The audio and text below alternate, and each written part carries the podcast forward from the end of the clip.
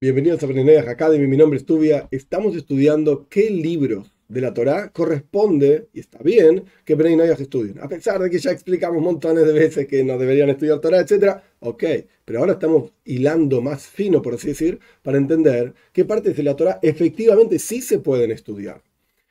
Una de las cuestiones ampliamente difundidas por todos lados es el concepto de explicaciones de la parasha. ¿Qué significa esta palabra en hebreo? Para allá. La traducción literal de para allá es sección, párrafo.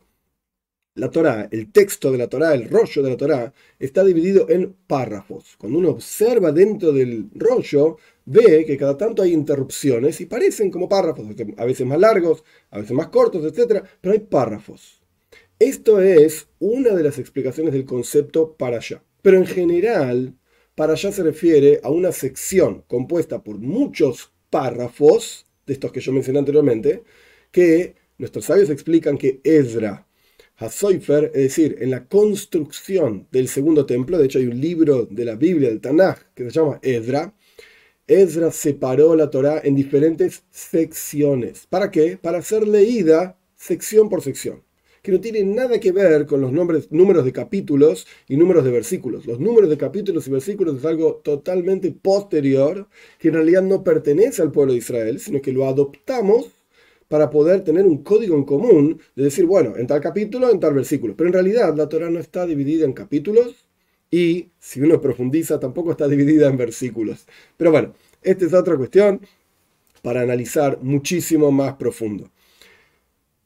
Parashot las secciones son aquellas partes compuestas de muchos párrafos que son, como por así decir, una construcción, una cápsula de un tema o varios temas específicos que Ezra, junto con su juzgado, no es que él estaba solo, tenía los hombres de la gran asamblea, eran 120 sabios y había también profetas, etc., los últimos profetas de la, de la historia del pueblo de Israel, ellos separaron la Torah en parashot. Hay diferentes costumbres sobre cómo se lee en los sábados en la sinagoga esta Torah. Hay quienes, esto lo trae Maimonides, es interesante, no conozco a nadie que lo haga, pero hay quienes lo leen en tres años. Entonces pasan tres años hasta que leen todo el texto de la Torah, etc. Pero la costumbre más esparcida por todos lados es que se lee en un año. Entonces se lee, son 54 semanas, se lee cada semana una de las 53 parashot, secciones, cápsulas, como expliqué, de la Torah.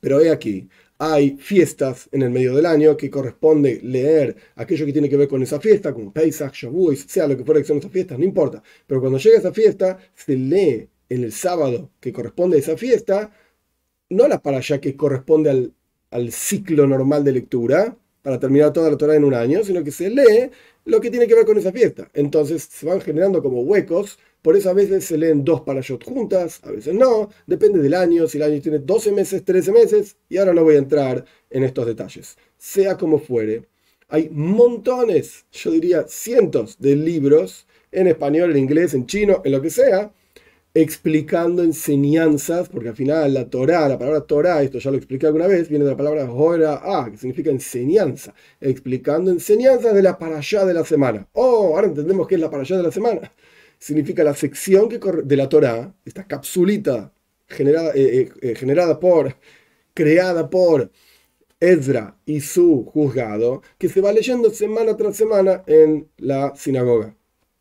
Ahora bien, yo diría que la gran, gran mayoría, sino todos los libros que explican asuntos de la allá de la semana, incluyendo a veces asuntos muy profundos, como por ejemplo libros de charlas del Rebe. Hay un libro de la editorial Bnei Sholem, se llama Joyas de la Corona. Son traducciones de charlas profundas del Rebe sobre asuntos de la allá de la semana con una profundidad enorme.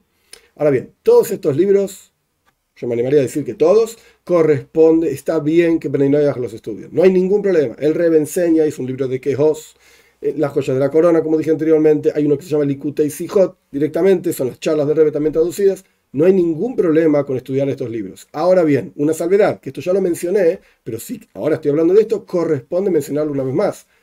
Cuando el texto, sea lo que fuera que está diciendo, si el texto enseña que hay que ser una buena persona, no hay que mentir, hay que ser eh, íntegro con Dios, ok, perfecto, para Bnei también se aplica todo esto. Pero si el texto lleva a la persona, por ejemplo, a observar el Shabbat. A partir de esta explicación que dimos tan bella y tan profunda y tan linda, todos tenemos que ir a cumplir el Shabbat. Pues momento, esto no se aplica para Bnei Si la enseñanza lleva a la persona, vamos a colocarnos tefilín, ¡oh, la que ducha la santidad que tiene los tefilín es tan grande y tan linda! A partir de esta explicación que leímos de tal parsha, vamos a poner tefilín. No, no, no, esto no se aplica para Bnei Entonces, a pesar de que todos esos libros corresponde leerlos, está bien y uno puede profundizar en lo que dice la Torah y las enseñanzas, oirá, las enseñanzas de la Torah, pero hay que saber distinguir, tener suficiente discernimiento para poder distinguir entre qué asuntos realmente se aplican a Beninoyah y qué asuntos no. Y por supuesto, se puede preguntar. Esta es la forma más sencilla y este es el sistema que Dios mismo establece para el pueblo de Israel. Cuando una persona tiene una duda, le pregunta a un rabino y le dice, ¿esto se aplica a mí o no se aplica a mí? Estudié esto, leí esto, vi aquello, ¿se aplica o no se aplica? ¿Se debe hacer o no se debe hacer? Así que, en resumen, yo diría, todos los libros que explican cuestiones de la allá con mayor profundidad o con menor profundidad, está bien que Bnei los estudien.